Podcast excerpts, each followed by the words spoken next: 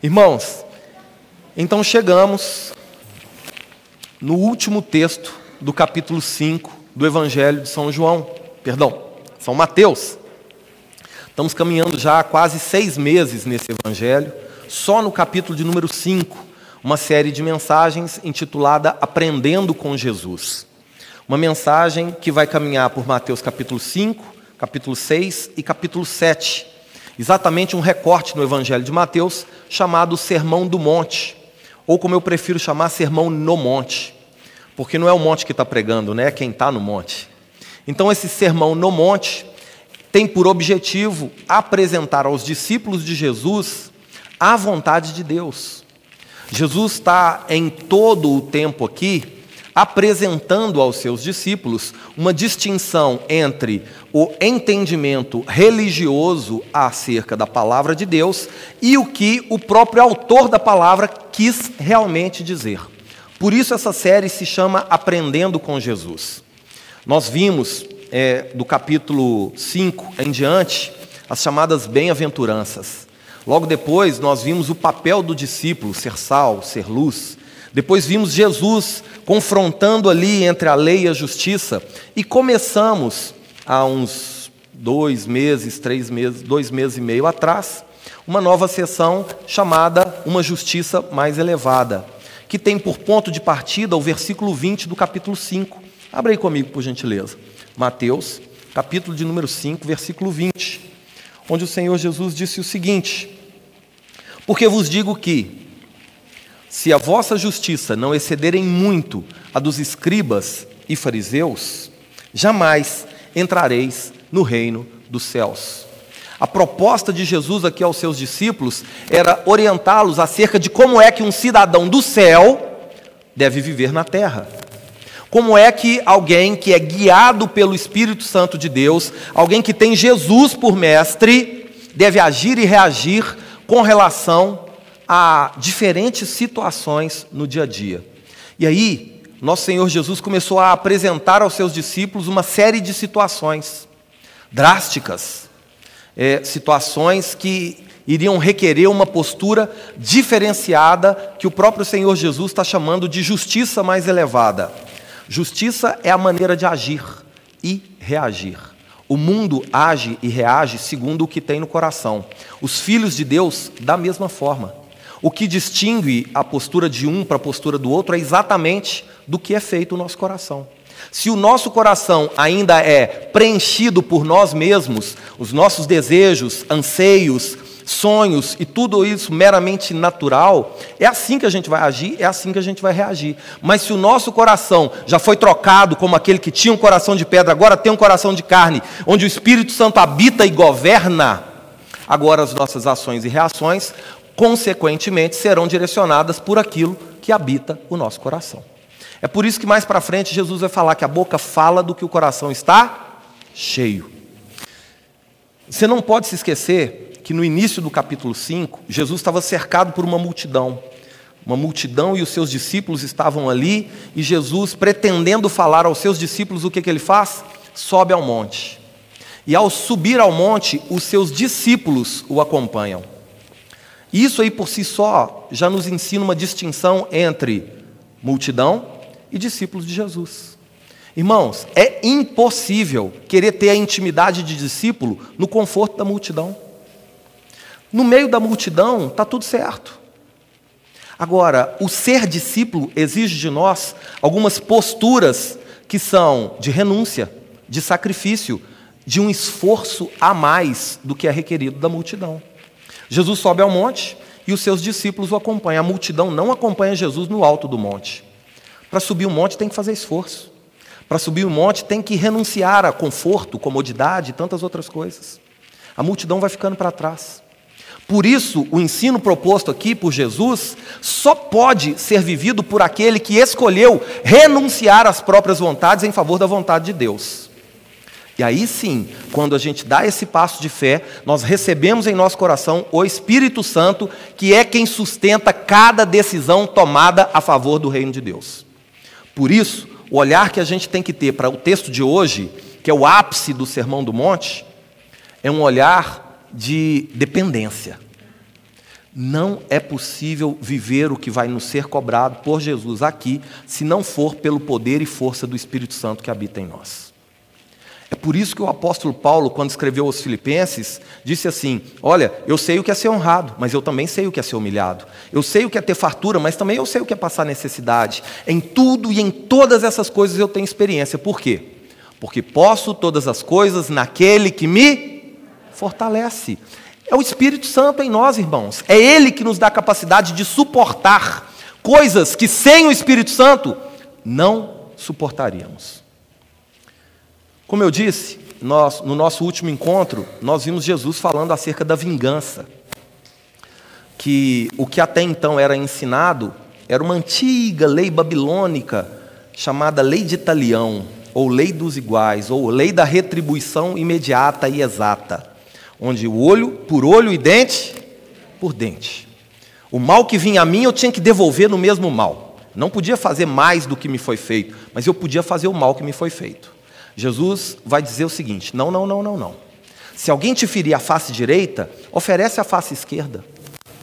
Não é para resistir ao perverso, porque se você retribuir ao perverso com perversidade, você se torna tão perverso quanto ele. E aí, que diferença tem entre aqueles que são guiados por Deus e aqueles que não são guiados por Deus?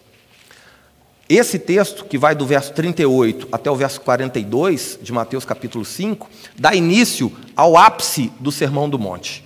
Junto com o texto de hoje, são os dois textos mais indigestos da Bíblia.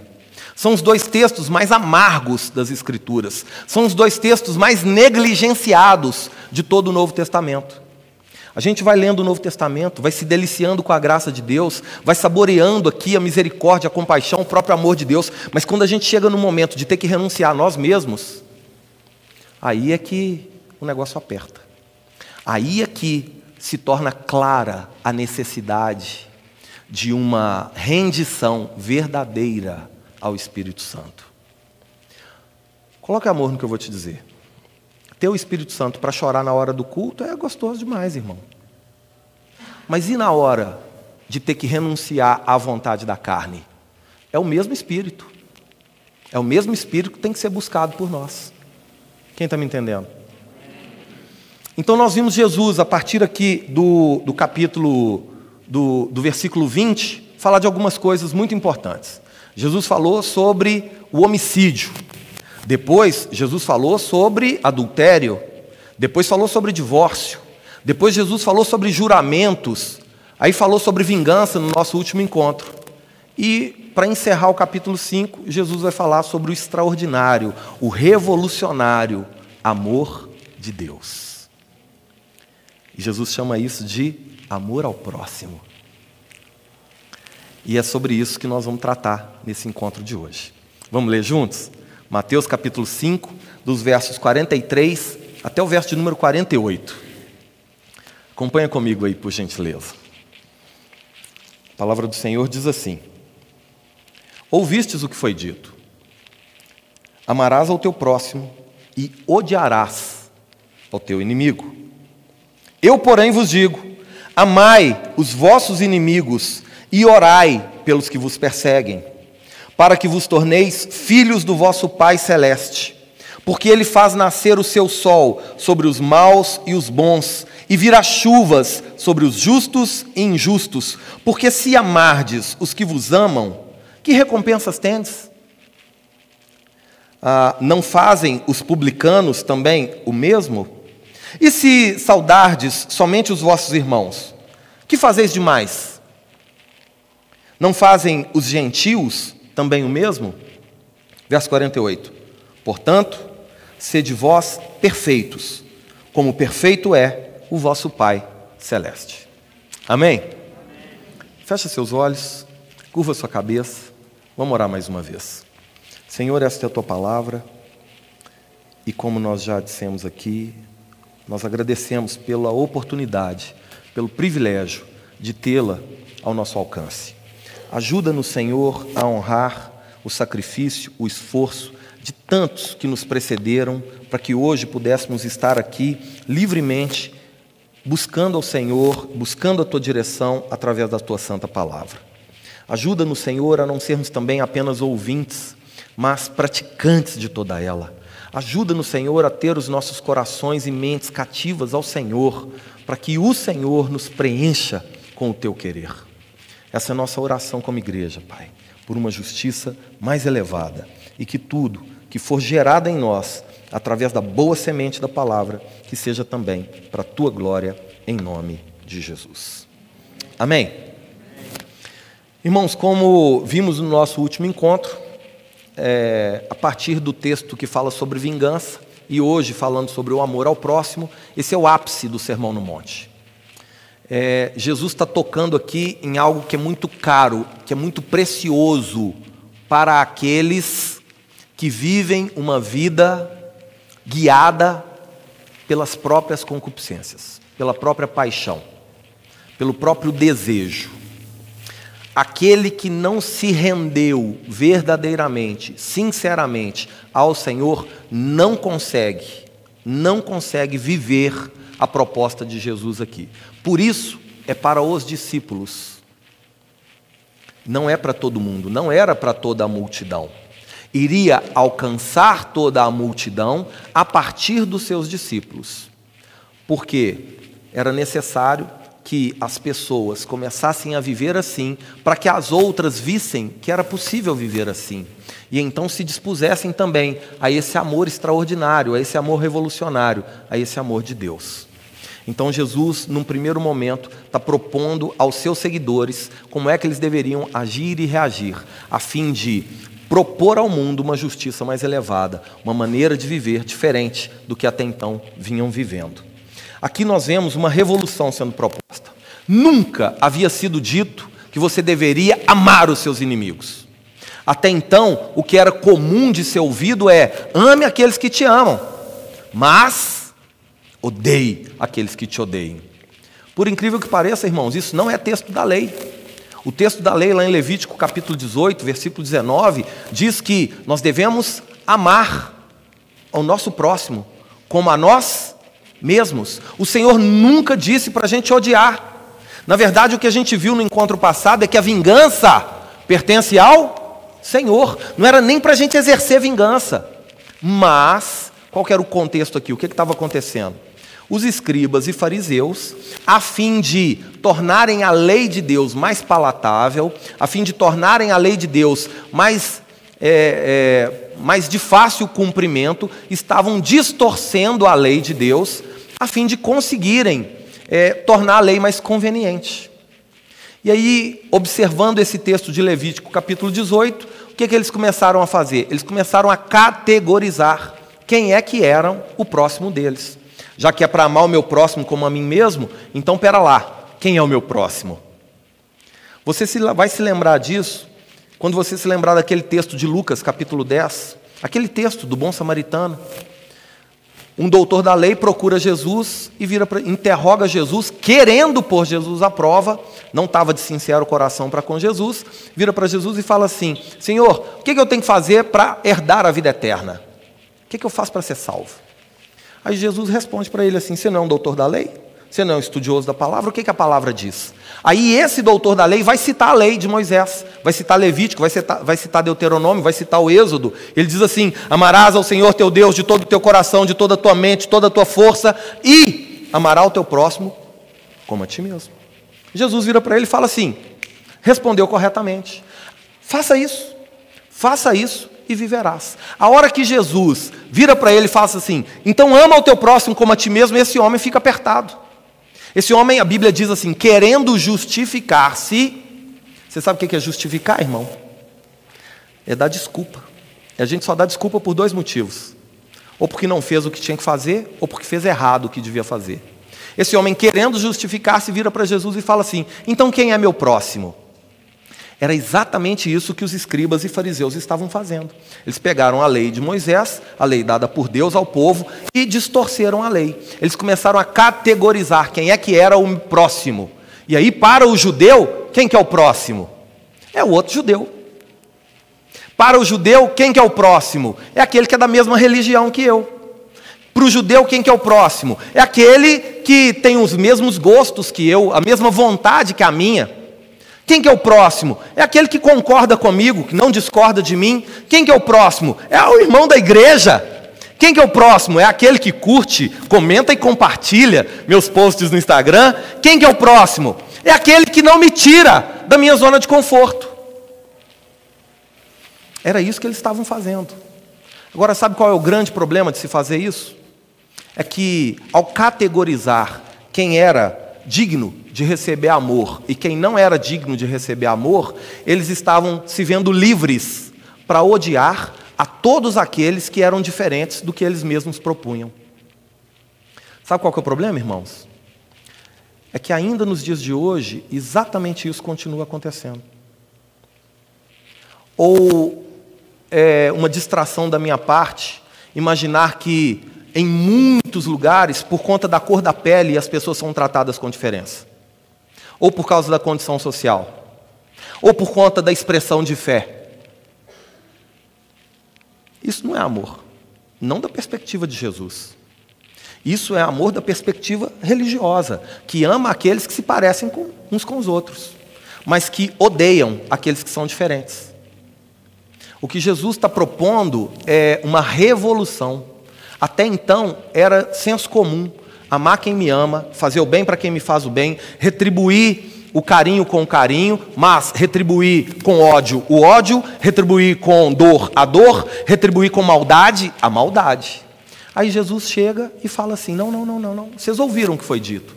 Era assim. Só que eu proponho algo diferente. E se vocês são meus discípulos, esse algo diferente não é só para mim, mas é para você também. E é para o mundo inteiro através de você. Mas não se preocupe.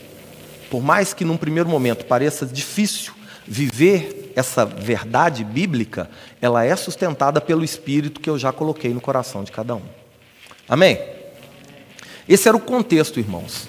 Era isso que estava acontecendo e foi isso que Jesus veio corrigir. A, a, a distorcida interpretação da vontade de Deus. E aí o que a gente já viu ao longo dos nossos encontros, entre o que os homens dizem acerca da vontade de Deus e entre o que o próprio Deus diz acerca da sua vontade, o que é mais seguro para nós? Nos apegar ao que Jesus está dizendo. Amém? Amém? E aí, nós vamos encontrar na, na, na, expressão de amor da parte de Deus três características fundamentais. O amor de Deus ele é sacrificial. O amor de Deus ele é pautado na renúncia. O amor de Deus ele é abnegado. Abnegado significa que coloca a vontade do outro como prioridade. Abnegado é o amor misericordioso. Misericórdia é pegar o miserável e colocar no coração é sentir a dor do outro, é olhar com o olhar do outro, é se compadecer do outro, não por aquilo que o outro pode fazer por mim, mas simplesmente por causa da necessidade do outro, tomando essa necessidade como se fosse minha, simplesmente por amor, não por interesse. Essas são características de um amor que pertence a Deus. É muito interessante porque as pessoas sempre dizem que o amor de mãe é o amor que mais é parecido com o amor de Deus. Você já ouviu isso? Quantos aqui são mamães? Levanta a mão, deixa eu ver uma coisa. Vou fazer uma pergunta para vocês.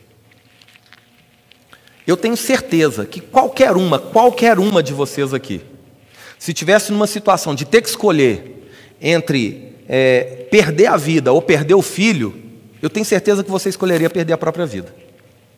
Não é? Porque você ama com tanta intensidade o seu filho que você daria a sua própria vida por ele. Por isso as pessoas dizem que o amor de mãe é o amor mais parecido com o amor de Deus.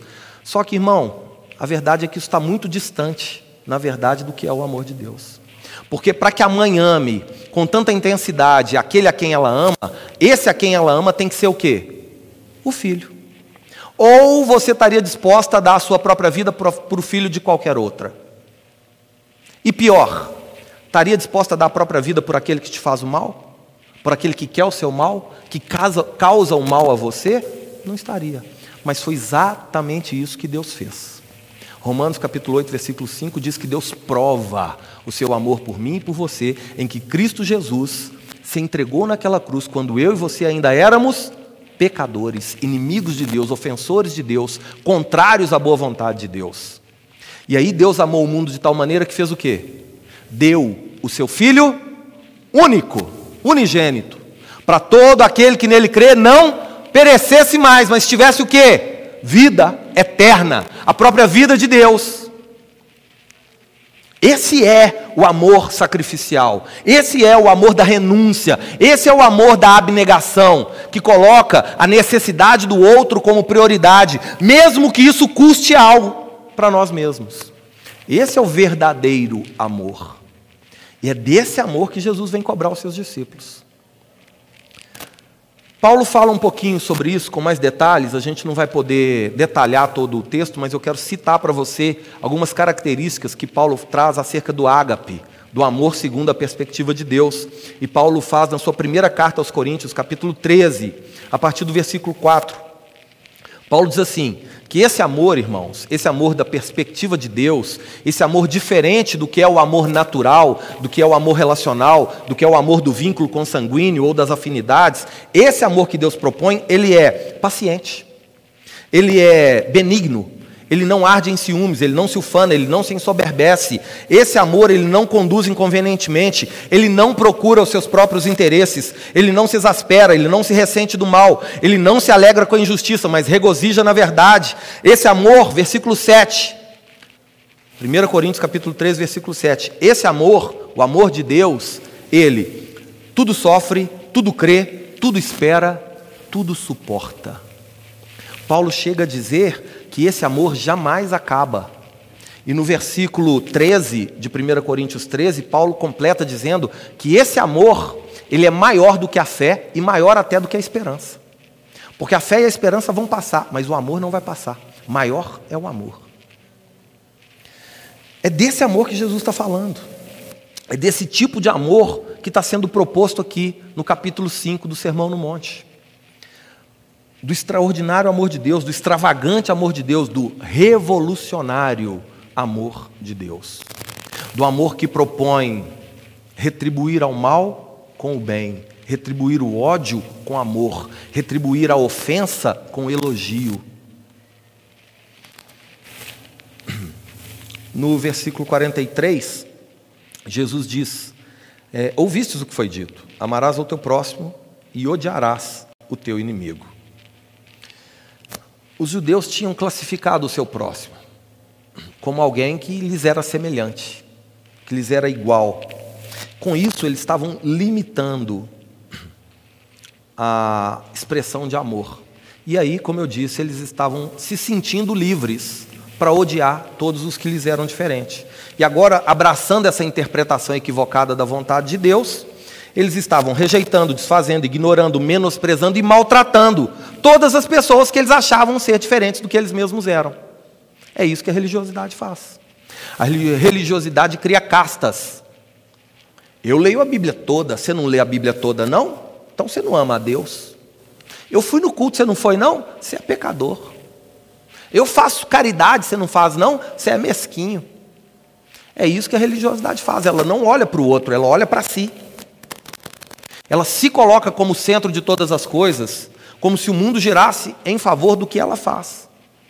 É isso que os escribas e fariseus estavam fazendo, e é isso que Jesus está corrigindo aqui. Irmãos, quando estabelecemos pré-requisitos para o amor, tudo ou todos que não suprem esses termos acabam recebendo não o nosso amor, mas o nosso ódio. Coloca amor no que eu vou te dizer. Todas as vezes que eu escolho a quem amar, o que na verdade eu estou fazendo não é amando, mas é segregando. Estou separando pessoas, considerando-as dignas ou indignas, merecedoras ou não merecedoras, cheias de graça ou desgraçadas. Isso não é amor, isso é religiosidade.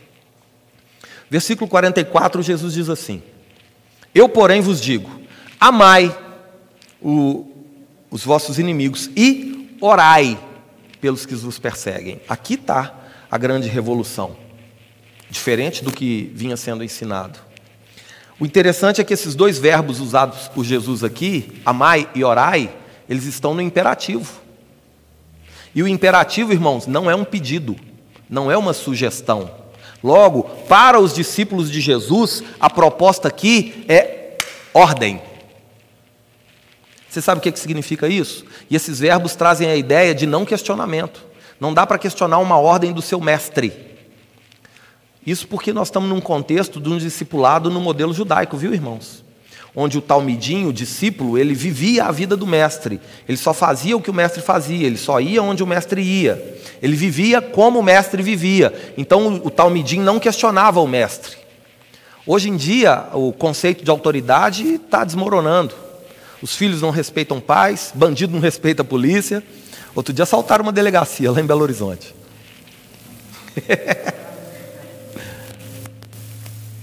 Ovelha não respeita pastor, pastor não respeita Deus. Hoje está desse jeito. Hoje está desse jeito. Mas aqui era fácil de ser entendido quando estava sendo proposto. Amai e orai. Não é para questionar, é para obedecer. A proposta aqui, feita aos discípulos de Jesus, é que, em obediência a essa direção que o Senhor traz, o Senhor fosse é, revelado, expressado e apresentado a todos através dos seus discípulos. Amém? Vocês estão me ouvindo aí? Essa, esse é o caráter da missão do cristão: expressar a Deus, revelar a Deus, apresentar a Deus através de quê? Através da nossa convicção de fé.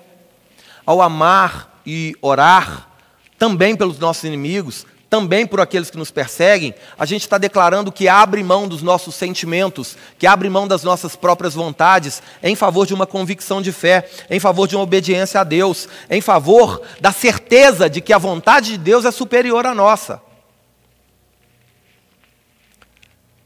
Pensa comigo, irmão. Como é que eu posso dizer que Deus tem poder para transformar? E como é que eu posso pregar isso se eu não vivo isso? O que Jesus está propondo aos seus discípulos é: sejam vocês o texto vivo do Evangelho. Sejam vocês a pregação acontecendo diante dos olhos das pessoas. O mundo, antes de nos ouvir, ele vai nos ver. Se o que o mundo vê for diferente do que o que o mundo ouve, não vão abrir o coração.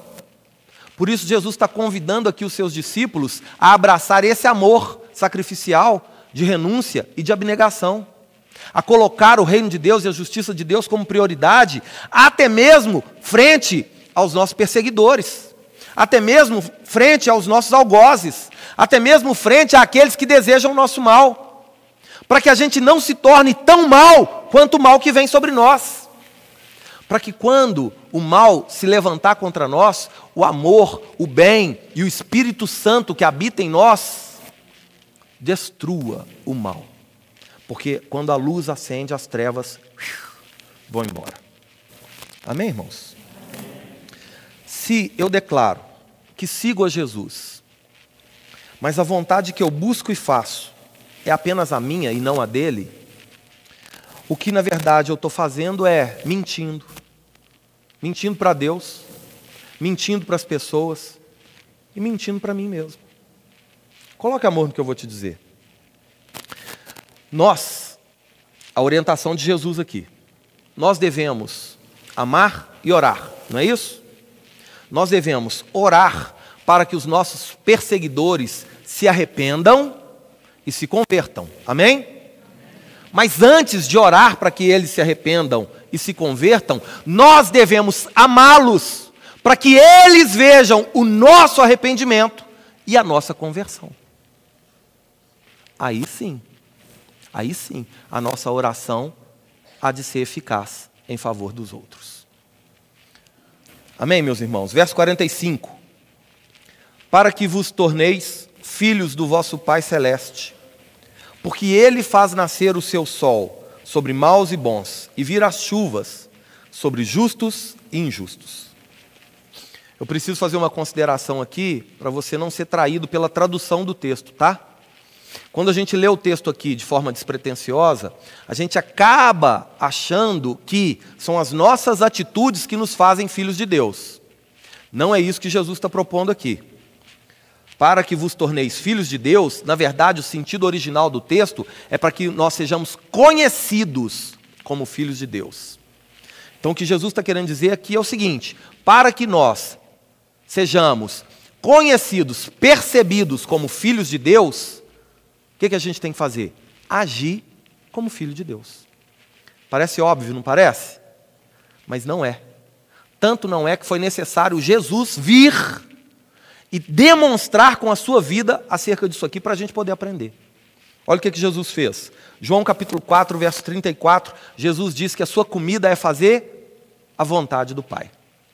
João capítulo 5, versículo 19, Jesus diz que ele só fala o que viu o Pai falar e só faz o que viu o Pai fazer. Jesus, João capítulo 5, versículo 30, ele diz que não veio para fazer a sua justiça própria, mas a justiça daquele que o enviou. Mateus, capítulo de número 26, verso 39, Jesus está num momento de angústia profunda, angústia intensa, estava transpirando sangue, porque sabia que daqui a alguns instantes ele iria levar sobre si o pecado de toda a humanidade, e agora é, recebendo o pecado da humanidade, ele iria ser afastado de Deus.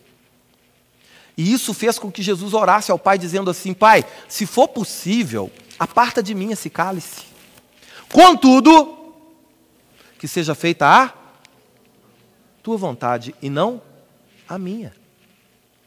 Para sermos conhecidos como filhos de Deus, é necessário agir como filho de Deus.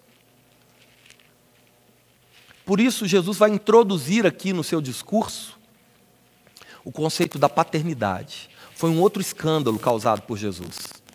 Até então, na mentalidade religiosa, nem o nome de Deus poderia ser pronunciado, quanto mais chamar Deus de Pai. Mas uma das maiores revelações que Jesus Cristo veio trazer a nós é o entendimento de que Deus é Pai. E não somente Pai, nós vamos ver daqui a pouco no capítulo 6. Ele é Pai nosso. Amém? Então, para que os seus discípulos fossem conhecidos como filhos de Deus, eles deveriam, a partir de então, agir como filhos de Deus. Jesus diz que o Senhor, ele faz o seu sol sobre bons e maus, e também a sua chuva sobre justos e injustos. Isso significa o seguinte: que Deus não escolhe a quem amar. Deus não escolhe a quem amar. A maldade e a injustiça não mudam o caráter de Deus. Por isso, nós que somos discípulos de Jesus, nós que temos Deus por Pai, não deveríamos também escolher a quem amar. A maldade e a injustiça também não deveriam tocar no nosso caráter de filhos de Deus. Sabe por quê, irmãos? Porque em Cristo nós temos a natureza de Deus, em Cristo nós temos o Espírito de Deus, em Cristo nós temos a própria vida de Deus em nós. E se assim o é, irmãos, da forma como é para o Senhor, deve ser para nós. E é dessa forma que vamos caminhar numa justiça mais elevada. E é dessa forma que vamos levar as pessoas, por mais perversas que sejam, a pensar acerca de uma nova maneira de viver, uma nova maneira de agir e reagir. Porque nós damos a outra face, porque nós não retribuímos o mal com o mal, porque nós não odiamos aqueles que nos odeiam, pelo contrário. Agora, nós amamos aqueles que nos odeiam e oramos por aqueles que nos perseguem. Amém? Verso 46 e 47, Jesus vai fazer uma provocação. Não se esqueça que Jesus está confrontando o comportamento religioso e está usando o exemplo dos escribas e fariseus para ensinar os seus discípulos acerca de uma justiça mais elevada. E aí no verso 46 e 47, Jesus usa duas figuras que eram odiadas pelos escribas e fariseus. Jesus fala do publicano, Jesus fala do gentil. Olha o que está escrito no texto. Porque se amardes os que vos amam, que recompensa tendes? não fazem os publicanos também o mesmo? E se saudardes somente os vossos irmãos, que fazeis demais? Não fazem os gentios também o mesmo? Irmão, publicano era um judeu que havia sido. Roma estava dominando sobre praticamente todo o mundo antigo. E A Judéia estava sob o domínio romano. Então, Roma recrutava alguns judeus para se tornarem funcionários públicos. É isso que a palavra publicano significa, funcionário público. E esse funcionário público, mesmo sendo judeu, servia a Roma. Como? Cobrando impostos do próprio povo judeu. Então os judeus odiavam os publicanos. Consideravam os publicanos traidores. Mais do que isso, consideravam-os malditos. Essa resistência aos publicanos era tão grande, isso era tão no extremo, que se na hora de cobrar o imposto, um judeu pagasse o seu imposto para Roma e o publicano pegasse aquele imposto e sobrasse algum troco na hora de devolver, o judeu falava: Não, não quero não, porque esse dinheiro agora passou pela sua mão e esse dinheiro se tornou maldito pelo simples fato de ter passado pela sua mão. Era esse o nível de ódio e de rejeição dos judeus para com aqueles a quem eles consideravam traidores. E os gentios? Gentil é todo povo que não era judeu ou que não havia se tornado judeu através do proselitismo. E aí era considerado um povo sem aliança com Deus, um povo sem comunhão com Deus, um povo desgraçado. Jesus está usando exatamente essas duas figuras para ensinar aos seus discípulos sobre o que é o comportamento dos religiosos. Eles se dizem de Deus, eles se colocam como superiores às outras pessoas, mas eles não vivem o amor de Deus, eles vivem um amor próprio. Eles pregam o amor por conveniência, amando só aqueles que podem retribuir algo a eles, amando só aqueles que são convenientes a eles, mas não fazendo nenhum esforço por amar de verdade aqueles que eles mesmos rejeitaram. E isso aos olhos de Jesus, não torna os escribas e fariseus iguais aos publicanos e gentios, torna-os piores. Porque todas as vezes que alguém usa a prerrogativa da fé para segregar, para separar, para oprimir, para maltratar, para machucar, para ofender, irmãos, está se tornando pior do que o descrente. Porque o descrente não crê. E isso já está tranquilo, todo, ninguém espera mais do que isso do que alguém que não tem fé, ou do que de alguém que não caminha nessa fé, mas aquele que se diz de Deus ou da parte de Deus, mas age como da parte do capeta, aí não. Sabe o que é triste? É que, de novo, ainda nos dias de hoje, a gente vê esse tipo de relação sendo proposta. Tem gente que tem medo dos seus líderes espirituais. Tem gente que tem medo dos seus pastores estou falando daquele medo, fez bobagem e agora o pastor vai puxar a orelha, não. Mas é por conta do modelo relacional proposto um modelo de opressão, um modelo de dominação, onde não existe amor.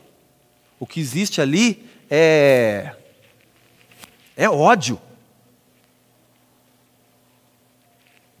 Nada mais diferente do que o que o Senhor está propondo. Jesus está pegando o modelo de comportamento daqueles que interpretavam errado a vontade de Deus e convenientemente distorciam a palavra de Deus para ensinar para os seus discípulos que não pode ser assim. Que para que a gente viva uma justiça mais elevada, nós precisamos ser diferentes daquilo que o mundo julga normal. Não para nos tornar melhor do que o mundo, ou não para dominar sobre o mundo com soberania e altivez, mas para mostrar ao mundo que existe sim uma outra maneira de viver, uma outra maneira de agir, de reagir, e essa sustentada pelo Espírito de Deus. Não tem nada a ver com religião, tem a ver com fé. Porque se a nossa justiça não exceder em muito a dos escribas e fariseus, jamais entraremos no reino dos céus reino dos céus, usada, essa expressão reino dos céus usada por Jesus, é governo dos céus.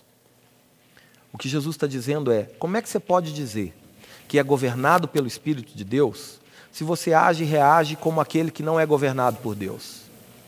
Tem que ter diferença, tem que ter distinção.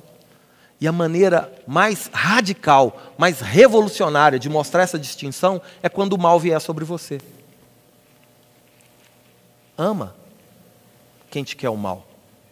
Ora por aquele que te persegue. Não dependa do seu sentimento para fazer isso, porque pelo sentimento não é possível. Se baseie numa convicção, convicção de fé, em obediência à palavra de Deus, crendo que quem sustenta essa decisão é o Espírito que o próprio Deus já deu a você. O Senhor nunca, nunca, nunca vai nos pedir para fazer algo que Ele mesmo não nos capacite para fazer. Antes de exigir qualquer coisa desse tipo de cada um de nós, Ele colocou em nós o Espírito que é santo, que dá testemunho de Cristo, que nos ajuda a discernir tudo aquilo que o Senhor já nos disse, que convence o mundo do pecado, da justiça e do juízo. É esse, o Espírito Santo de Deus habitando em nós, é o que nos sustenta para viver uma justiça mais elevada. Amém? Aqui nós percebemos com isso uma grande responsabilidade que temos. Nós que nos autonominamos igreja, seja católica, seja evangélica, seja, seja discípulos de Jesus, seja o que for, aqueles que vêm da parte de Deus, nós temos uma responsabilidade muito grande, irmãos. Nós não podemos nos tornar piores do que os incrédulos. Agindo como eles, nós não nos tornamos, não nos tornamos iguais a eles, nos tornamos piores do que eles. Porque maior é o que está em nós do que aquilo que está no mundo. E se nós nos chamamos igreja, se nós nos chamamos filhos de Deus, cordeiros com Cristo, nós precisamos honrar a confiança do Senhor ao depositar em nós o Espírito Santo, nos entregando ao Espírito Santo, confiando no agir de Deus através do Espírito. Amém? Nós precisamos buscar e exercer uma justiça mais elevada do que a justiça que esse mundo propõe, não por nós ou para nós mesmos, mas por causa das consequências que isso gera consequências boas ou ruins através de nós. Pessoas vão se aproximar de Jesus ou se afastar dele. Depende de como é que nós vamos reagir frente às situações que surgem nas nossas vidas. Por isso, Jesus está dando todos esses exemplos. Todos homicídios, adultério, divórcio, juramentos, vingança e agora o exercício do amor. Amar só aqueles que nos amam não cria distinção entre nós e o mundo. Quem não tem o Espírito de Deus também ama. Sabia? O pai ama o filho, a mãe ama a filha, o marido ama a esposa, o irmão ama o irmão. Isso não precisa do Espírito Santo para acontecer. Mas para amar aqueles que nos querem o mal e para orar por aqueles que nos perseguem, a gente precisa estar rendido ao Senhor. A gente precisa confiar no Senhor e depender do Senhor em todo o tempo. Para concluir, verso de número 48, Jesus diz assim: Portanto, sede vós perfeitos, como perfeito é o vosso Pai celeste. Celeste. Perfeitos como o Pai. Jesus não está aqui propondo aos seus discípulos e a nós nessa noite uma perfeição, digamos assim, moral ou comportamental. A perfeição a qual Jesus propõe aqui é uma perfeição no amor. Não coloque esse peso sobre os seus ombros. Nós somos imperfeitos, estamos nos aperfeiçoando na palavra e no espírito. Mas só quando o que é perfeito vier, o que é imperfeito vai deixar de ser. Paulo disse isso aos Coríntios, ainda no primeiro capítulo, ainda no capítulo 13 da primeira carta, verso 8 e 9. Paulo diz: Porque em parte conhecemos e em parte profetizamos. Porém, quando o que é perfeito vier, aquilo que é em parte será aniquilado. E aí nos tornaremos como é o Senhor, porque a obra do Senhor será concluída em nós. Enquanto isso não acontece, irmãos, a gente vai lutando. Por isso a gente tem que exercer misericórdia de uns para com os outros. Por isso a gente não pode se colocar como superior uns aos outros. Por isso a gente tem que amar até mesmo aqueles que hoje nos odeiam e orar por aqueles que nos perseguem. Para que, por causa dessa radical atitude, essa revolucionária atitude, o outro perceba o amor, não nosso, mas de Deus. E Jesus está se referindo então ao perfeito amor de Deus.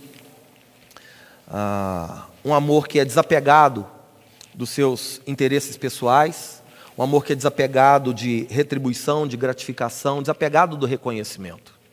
Como, como lemos aqui em 1 Coríntios 13, verso 7, O amor que tudo sofre, o amor que tudo crê, o amor que tudo espera, o amor que tudo suporta.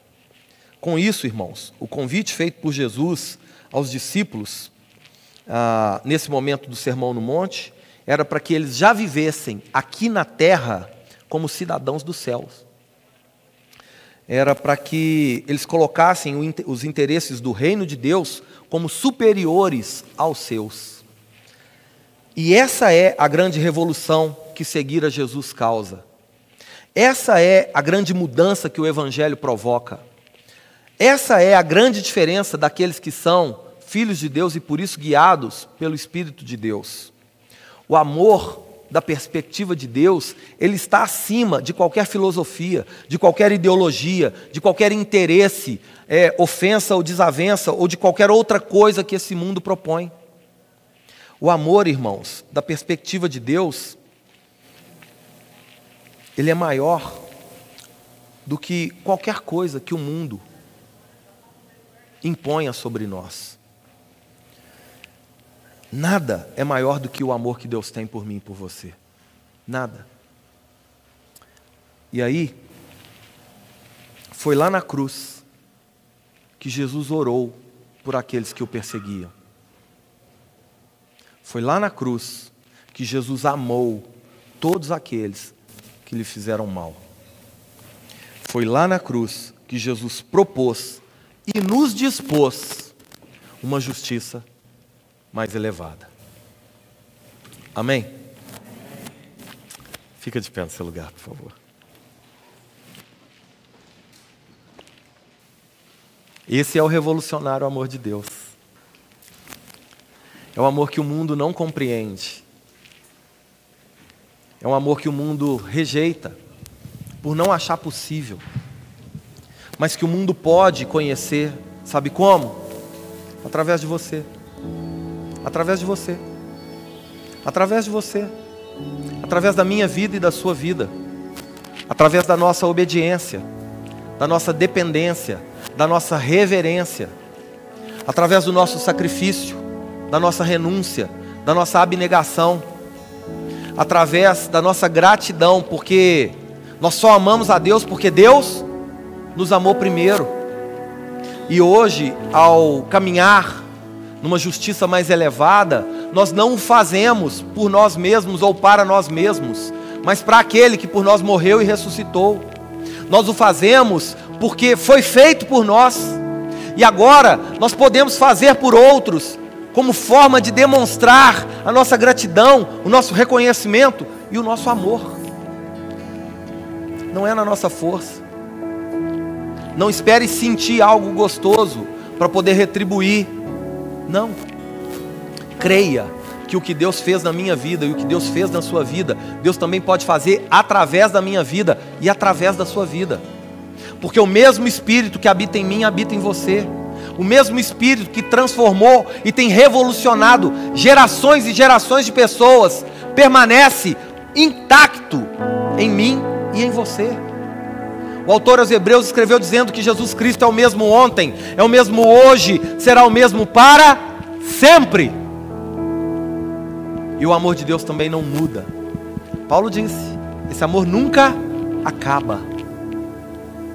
Havendo esperança, vai passar. Havendo fé, vai acabar. Mas o amor não.